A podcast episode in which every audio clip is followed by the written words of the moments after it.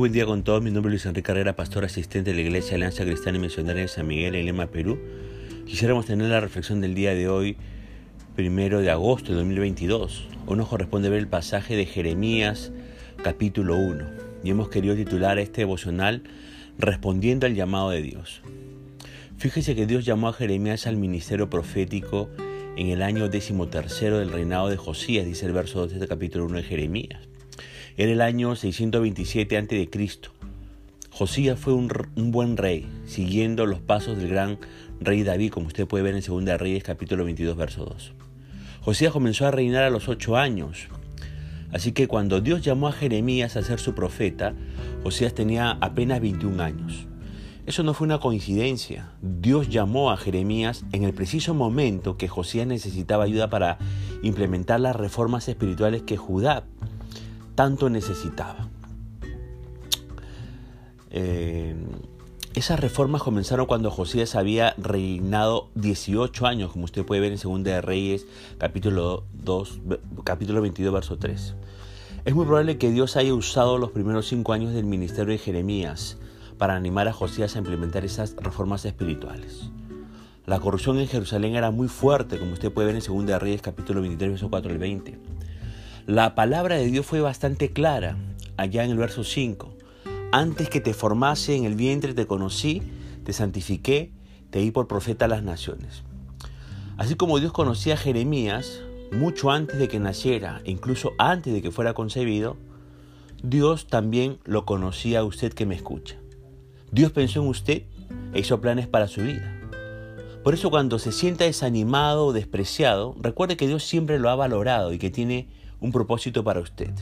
Ahora bien, Dios no espera que alguien se forme a sí mismo antes de llamarlo al ministerio, sino que decide de antemano usarlo y Él lo forma para ese ministerio. Vea Lucas 1 del 3 al 17, Isaías 49 del 1 al 2 y el verso 5, Gálatas 1 del 15 al 16. Jeremías fue un hombre muy sensible porque Dios quería que lo sea para cumplir el ministerio profético. Ahora, nada ocurre por casualidad. Ahora, note, el verbo te santifiqué en el verso 5 tiene el sentido de te separé. Por nacimiento, Jeremías debió haber sido sacerdote, como dice el verso 1 de este capítulo 1 de Jeremías, pero Dios lo, entre comillas, separó de ese ministerio para ser profeta. Jeremías no fue un profeta solamente para Judá, sino para las naciones, dice el verso 5 en su segunda parte, es decir, para los egipcios, filisteos, moabitas, amonitas, edomitas, sirios y babilonios. Qué tremendo privilegio para este hombre del pueblo pequeño de Anatot. Dios sabe que, aplicándolo para nosotros, tiene grandes planes para aquellos que se someten a su voluntad y responden a su llamado. Cualquier trabajo que usted haga, debe hacerlo para la gloria de Dios, como dice Colosenses 3:23. Si Dios le da una tarea específica, acéptela con alegría y hágala con diligencia. Si Dios no lo ha llamado a cumplir alguna tarea en particular, procure cumplir la misión que todos los creyentes tienen en común, amar, obedecer y servir a Dios hasta que su dirección sea más clara. Jeremías respondió al llamado de Dios con una mezcla de reverencia y temor. Reverencia ante Dios llamándolo Señor Jehová en el verso 6 en la primera parte temor ante los hombres, describiéndose como un niño, ¿no? O la palabra en hebreo significa joven, inexperto en hablar, como dice la segunda parte del versículo 6. Ante el temor de Jeremías, ¿qué hace Dios? Dios insiste en el llamado, ahí en el versículo 7, y promete estar con él para defenderlo, dice el versículo 8. Dios también tocó su boca en un acto simbólico, indicando que le estaba concediendo las palabras y la autoridad para hablar en su nombre, como dice el verso 9. Ahora, a menudo, escúcheme, a las personas se les hace difícil enfrentar nuevos retos porque tienen poca confianza en sí misma, piensan que no tienen la capacidad ni la preparación ni la experiencia adecuada. Jeremías pensaba que era demasiado joven y que no tenía la experiencia necesaria para ser el profeta de Dios a las naciones. Sin embargo, Dios le prometió que estaría con él. No debemos permitir que nuestra propia falta de estima nos impida obedecer a Dios. Dios siempre estará con nosotros. Si Dios lo llama para que cumpla alguna obra, Él suplirá todo lo que usted necesite para realizarla. Ahora bien, el ministerio de Jeremías se resume en seis verbos que Dios pronuncia en el verso 10. Cuatro son negativos. Arrancar, destruir, arruinar, derribar. Dos verbos son positivos, edificar y plantar. Esto ya nos da una idea del énfasis en el ministerio de Jeremías.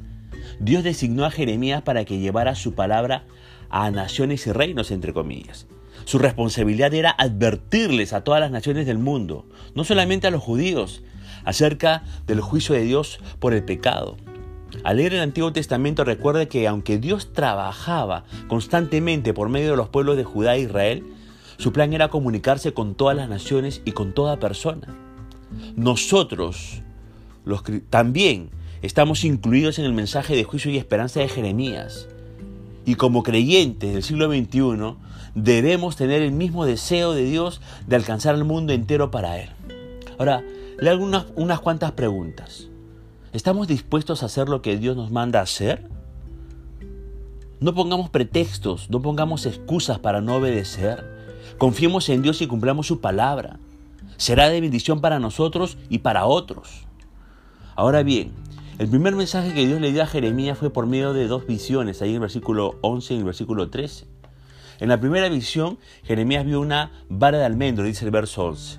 La visión de la rama de almendro revelaba el comienzo del juicio de Dios porque el almendro es uno de los primeros árboles que florecen en la primavera. Y Dios vio el pecado de Judá y de las naciones y ciertamente lo juzgaría sin demora. Eso significa. En la segunda visión Jeremías vio una olla que hervía ahí en el verso 13. La olla de agua hirviendo que se derramaba desde el norte sobre Judá representaba Babilonia, que ejecutaría el ardiente juicio de Dios contra el pueblo de Jeremías. La segunda visión resalta la absoluta soberanía de Dios, del Dios de Israel. Él declara en el verso 15, en la primera parte, He aquí que yo convoco a todas las familias en los reinos del norte. El imperio de Babilonia estaba compuesto por varias tribus y no solo un grupo étnico, como usted puede ver en Jeremías 25.9. Jehová llama a todas estas tribus porque de él es la tierra y toda su plenitud, es el, el Salmo 24.1. Todas las familias de la tierra son sus siervos y cumplen su voluntad. La invasión de Judá sería una manifestación del juicio de Dios sobre toda la maldad del pueblo, como dice el verso 16 en su primera parte. Y Dios menciona, Dios menciona dos pecados en particular. El pecado de haber dejado a Dios, o sea, había una apostasía espiritual, y el pecado de haber ofrecido incienso a dioses falsos, como dice el verso 16 en la segunda parte. Qué terrible contraste. Dejaron al Dios soberano y se entregaron al culto de dioses inexistentes, representados por imágenes fabricadas por los hombres. Qué tremenda insensatez espiritual. Pero hoy en día, en pleno siglo XXI, hay muchos, entre comillas, dioses que amenazan con apartarnos de Dios. Los bienes materiales, las aspiraciones para el futuro, la aprobación de los demás y las metas profesionales compiten por nuestra entrega total a Dios. Ir tras estas metas a costa de nuestro compromiso con Dios pone nuestro corazón donde estaba el corazón de Judá. Y ojo, Dios castigó a Judá con severidad. Ahora bien, habiendo revelado a Jeremías el mensaje central que tenía que transmitir, Dios exhorta al flamante profeta a estar listo para hablar todo lo que él le ordenara decir, dice el verso 17 en la primera parte, sin tener miedo, como dice ese verso 17. Y al fin del verso 17 Dios le hace una advertencia muy seria a Jeremías, para que no te haga yo quebrantar delante de ellos. Parece un poco injusto de parte de Dios amenazar al joven profeta de esta manera. Pero el Señor lo hizo porque era importante retar a Jeremías a cumplir el ministerio profético. Sin embargo, después de esta advertencia, Dios le dio una palabra de aliento. Prometió estar con él y defenderlo de todos sus enemigos, como usted lo puede leer en los versículos 18 y 19 de este capítulo 1 de Jeremías. Jerusalén era una ciudad fortificada, pero cayó en manos de los babilonios. Jeremías no contaba con ninguna protección humana, sin embargo, Dios estaba con él para defenderlo de toda agresión por parte de sus enemigos. Claramente el ministerio de Jeremías no iba a ser fácil. Ser fiel a Dios y al mensaje profético llevaría a Jeremías a confrontarse contra los reyes de Judá, sus príncipes, sus sacerdotes y el pueblo de la tierra, como dice el verso 18. En otras palabras, contra todos. El ministerio de Jeremías iba a ser muy solitario.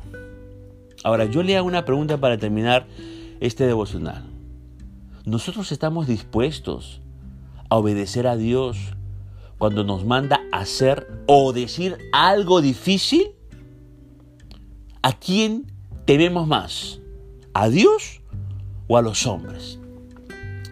Yo espero que usted tema mucho más a Dios y haga lo que Dios le manda hacer y diga lo que Dios le mande decir, aunque lo que tenga que decirle tenga que ser a reyes, príncipes, sacerdotes o aún, aún a cualquier este, compatriota nuestro de este Perú.